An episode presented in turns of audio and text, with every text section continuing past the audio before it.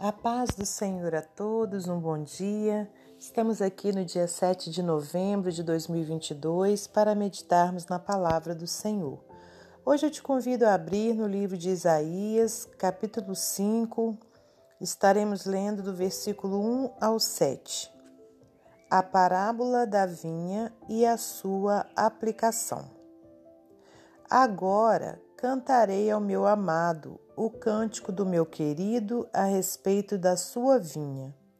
O meu amado tem uma vinha em um outeiro fértil, e a cercou e a limpou das pedras, e a plantou de excelentes vides, e edificou no meio dela uma torre, e também construiu nela um lagar, e esperava que desse uvas boas mas deu uvas bravas. Agora, pois, ó moradores de Jerusalém e homens de Judá, julgai, vos peço, entre mim e a minha vinha. Que mais se podia fazer à minha vinha, que eu lhe não tenha feito? E como, esperando eu que desse uvas boas, veio a produzir uvas bravas? Agora, pois, vos farei saber o que eu hei de fazer à minha vinha. Tirarei a minha sebe, para que sirva de pasto, derribarei a sua parede, para que seja pisada, e a tornarei em deserto. Não será podada nem cavada, mas crescerão nela sarças e espinheiros, e às nuvens darei ordem que não derramem chuva sobre ela porque a vinha do Senhor dos Exércitos é a casa de Israel, e os homens de Judá são a planta das, das suas delícias. E esperou que exercessem juízo, e eis aqui opressão, justiça, e eis aqui clamor. Senhor Deus e Pai, nós te agradecemos por mais essa oportunidade que o Senhor nos dá de estarmos aqui meditando na Sua palavra Pai querido, em nome de Jesus Cristo, te peço, meu Pai, nessa hora que o Senhor abra o nosso entendimento espiritual para que a gente compreenda a verdade da tua palavra, a mensagem que o Senhor quer transmitir. Que eu seja um instrumento seu para a glória do teu santo nome, para transmitir a palavra do Senhor nessa hora. Que o Senhor, meu Deus, possa continuar conosco, abençoando a nossa vida, a nossa família, guardando-nos de todo mal. Pai querido, que o Senhor né, nessa manhã também contemple a necessidade de cada um, repreenda o mal, repreenda as enfermidades, que o Senhor traga cura para aqueles que estão precisando de uma cura, que o Senhor traga salvação para aqueles que ainda não foram salvos, que o Senhor traga, meu Deus, alívio para as angústias, meu Deus, para a falta de paz. Em nome de Jesus, a, a todos os corações. Nós te louvamos, Senhor, e te agradecemos em nome santo e glorioso de Jesus Cristo. Amém. Glórias a Deus Pai, a Deus Filho e a Deus Espírito Santo. Meus amados irmãos, minhas amadas irmãs, louvado seja Deus por mais essa oportunidade que Ele nos dá de estarmos aqui meditando em Sua santa palavra. Hoje, então, aqui no livro de Isaías, é, através dessa passagem, dessa passagem, né, nós conhecemos uma parábola onde o Senhor então ilustra uma situação. Né? A gente sabe que nos evangelhos, né, Jesus trouxe muitas parábolas para poder ilustrar situações né, que estavam ocorrendo e que ainda está, estariam por vir.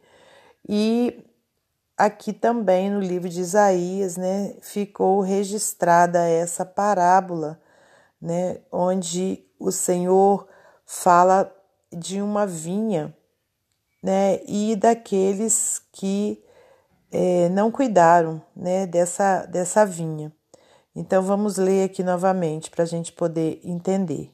Agora cantarei ao meu amado o cântico do meu querido a respeito da sua vinha. O meu amado tem uma vinha em um outeiro fértil, e a cercou, e a limpou das pedras, e a plantou de excelentes vides, e edificou no meio dela uma torre e também construiu nela um lagar e esperava que desse uvas boas, mas deu uvas bravas, né? Então, aqui nesses dois versículos que a gente leu, a gente entende o que, né? Que Deus, aleluias, né? É, é quem criou, né? Quem cuidou ali dessa, desse, dessa vinha, né? Aliás, olha, cercou, limpou, né? Das pedras e isso a gente pode trazer para nossa vida, né? Que é o Senhor, né? Quem, quem nos pega, nos limpa, né? De todo pecado. Né, é, e nos coloca né, num, num lugar maravilhoso, num lugar onde tem água, né? Igual falou aqui, ó, construiu nela um lagar, né? Quer dizer, é, toda planta, toda árvore, ela precisa, né? É, de, de matar a sua sede, né? De ter o seu alimento através da água, né? E trazendo para a minha vida e para a sua, o que é a água do Senhor, né? É justamente o que? A palavra dele. Porque a água ela serve para quê? Né? Para matar a nossa sede, ela serve para nos limpar. A água é vida, né? Então, quer dizer, a palavra do Senhor para a minha vida e para a sua, ela é essencial. Né? E o Senhor, ele não nos deixou aqui neste mundo desamparado, né? Ele deixou o quê? A palavra dele para trazer tudo aquilo que a gente precisa para nossa sobrevivência espiritual, né? e a água física também, né, que a gente tem para nossa sobrevivência é, humana. E, e aqui, olha, é, através dessa, desse versículo, diz né, que esperava que desse uvas boas, mas deu uvas bravas. Agora, pois, ó moradores de Jerusalém e homens de Judá, julgai, vos peço, entre mim e a minha vinha que mais se podia fazer a minha vinha que eu não tenha feito, né? Então, que mais, né, é, se podia fazer por nós que Deus não tenha feito? Deus fez tudo por nós, né? Jesus morreu na cruz do Calvário, ele se doou, né, para que a gente pudesse ter o que? O perdão, né, dos nossos erros, dos nossos pecados. E o Senhor, né, ele pega cada um de nós, né, e nos trata com todo carinho, né? Ele retira todas as aquelas arestas, né? Aquele, aqueles pecados que estão trazendo mal para a nossa vida, fazendo com que a gente vá, né, para é, o castigo eterno. Mas no momento que a gente aceita Jesus como nosso Senhor, como nosso Salvador, o Senhor nos limpa, né, e nos coloca, né, a água viva pronta ali a nos ensinar, a nos limpar, e muitas vezes a gente não valoriza, né, irmãos? Então a gente precisa valorizar tudo que Deus tem feito por nós, tudo que Jesus já fez e que ainda irá fazer. Né? O Senhor, ele espera sempre que a gente produza o quê? Né? Uvas boas e não uvas bravas.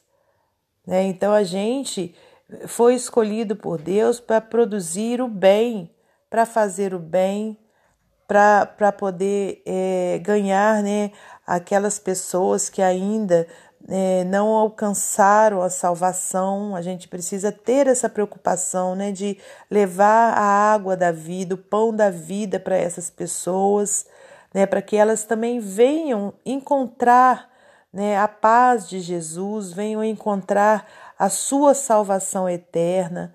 Né? Então, o Senhor ele não nos chamou é, para que a gente viva nesse mundo produzindo uvas bravas, né? Fazendo aqui uma alusão a essa parábola. Mas ele nos chamou para a gente produzir uvas boas. Aí, aqui no versículo 5: Agora, pois, vos farei saber o que eu hei de fazer à minha vinha. Tirarei a sua sebe, para que sirva de pasto, derribarei a sua parede, para que seja pisada. Né? Então, a mesma coisa é na vida daqueles que o Senhor limpa, que o Senhor tira as pedras, que o Senhor né, tira todas as arestas, né, as coisas que estão ali sujas, né, e que não valorizam, que ficam aqui nessa terra, ao invés de produzir uvas boas, produzem uvas bravas. Então, essa, essas pessoas, irmãos, elas então, infelizmente, elas vão servir de pasto. Né? Eu sei que às vezes pode parecer uma palavra dura, mas qual pai que não corrige o seu filho para o bem dele? Né? Então, Deus, ele, ele é amor, mas ao mesmo tempo ele é justiça. Né? Então, olha, muitas pessoas a gente vê né, que vão para a presença de Deus, começam a servir ao Senhor nas igrejas, né? Mas depois elas esquecem de todo o bem que o Senhor lhes fez e começam a fazer novamente as coisas, né, contrárias à vontade de Deus. Então, essas pessoas, infelizmente, irmãos, né, elas vão servir o que? De pasto. Quer dizer, elas vão voltar né, ao pecado e vão voltar àquela vida de, de antes de conhecer a Cristo e de uma vida até muito pior, né? Serão pisadas, olha só, né? Olha o versículo 6: E a tornarei um deserto, não será podada, nem cavada, mas crescerão nela sarças e espinheiros, e as nuvens darei ordem que não derramem chuva sobre ela porque a vinha do Senhor dos exércitos é a casa de Israel, né? Então, olha, quando fala casa de Israel, se dirige ao que? Ao povo de Deus, àqueles que são servos de Deus, né? Olha só, e os homens de Judá são a planta das suas delícias, e esperou que exercessem juízo, e eis aqui opressão, justiça, e eis aqui clamor, né? Então, Quer dizer, né, é, a gente sabe, né, pela palavra de Deus, que o Senhor escolheu a Israel, né, como seu povo, mas Israel o rejeitou. E com isso, então, ele designou os seus filhos, né, aos seus servos que pregassem a palavra dele para os gentios, quer dizer, para todos aqueles que não faziam parte de Israel, né? E aí foi por isso que eu e você fomos alcançados pela palavra de Deus. E agora nós também somos o que? Povo de Deus. Então a gente precisa valorizar todo o sacrifício do nosso Senhor Jesus Cristo. Precisamos valorizar o nosso chamado né, para fazer a obra de Deus, a gente não rejeitar esse chamado, né? Às vezes a gente fica colocando as coisas dessa terra em primeiro lugar, mas não é isso que Deus quer. Né, conforme ele falou aqui, esse povo, né, que era casa de Israel, que não valorizou, né, tudo aquilo que ele fez, serão o que pisados, irmãos, né? Serão pisados até que novamente eles venham reconhecer, aliás, até que eles venham reconhecer, né? Porque até hoje eles não reconheceram que Jesus veio a essa terra, né? E que ele era o Salvador.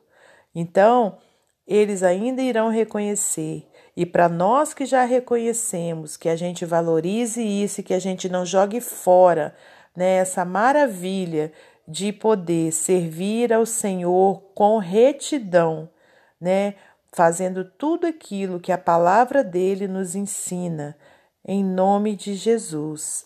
E para finalizar esse momento devocional, eu vou ler para você mais um texto do livro Pão Diário diz assim: A colheita mais doce. Compramos nossa casa e herdamos uma videira já crescida. Investimos um tempo considerável aprendendo como podar, regar e cuidar bem dela. Na primeira colheita, experimentei um bago dessa videira apenas para me decepcionar com o sabor azedo. A frustração que senti ao cuidar dessa videira, apenas para ter uma colheita azeda, faz-me lembrar de Isaías. Lá lemos sobre uma alegoria do relacionamento de Deus com a nação de Israel. Deus, retratado como agricultor, limpara a encosta dos detritos, plantara boas videiras, construir uma torre de vigia para proteção e criar uma prensa para desfrutar de sua colheita.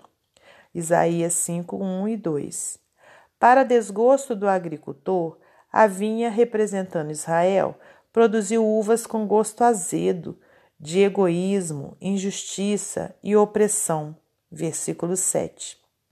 Eventualmente, Deus destruiu relutantemente a vinha, poupando um remanescente de videiras que um dia produziria uma boa colheita. Jesus revisita essa ilustração da vinha, dizendo: Eu sou a videira, vocês são os ramos. Quem permanece em mim e eu nele, produz bom fruto. João 15, 5. Nessa imagem paralela, Jesus retrata os que creem nele como ramos de videira conectados a ele, a videira principal. Agora, ao permanecermos conectados a Jesus por meio da confiança em oração no seu espírito, temos acesso direto ao alimento espiritual que produzirá o fruto mais doce de todos, o amor. Que Deus abençoe você e sua família, que Deus abençoe a minha e minha família e até amanhã, se Deus assim permitir.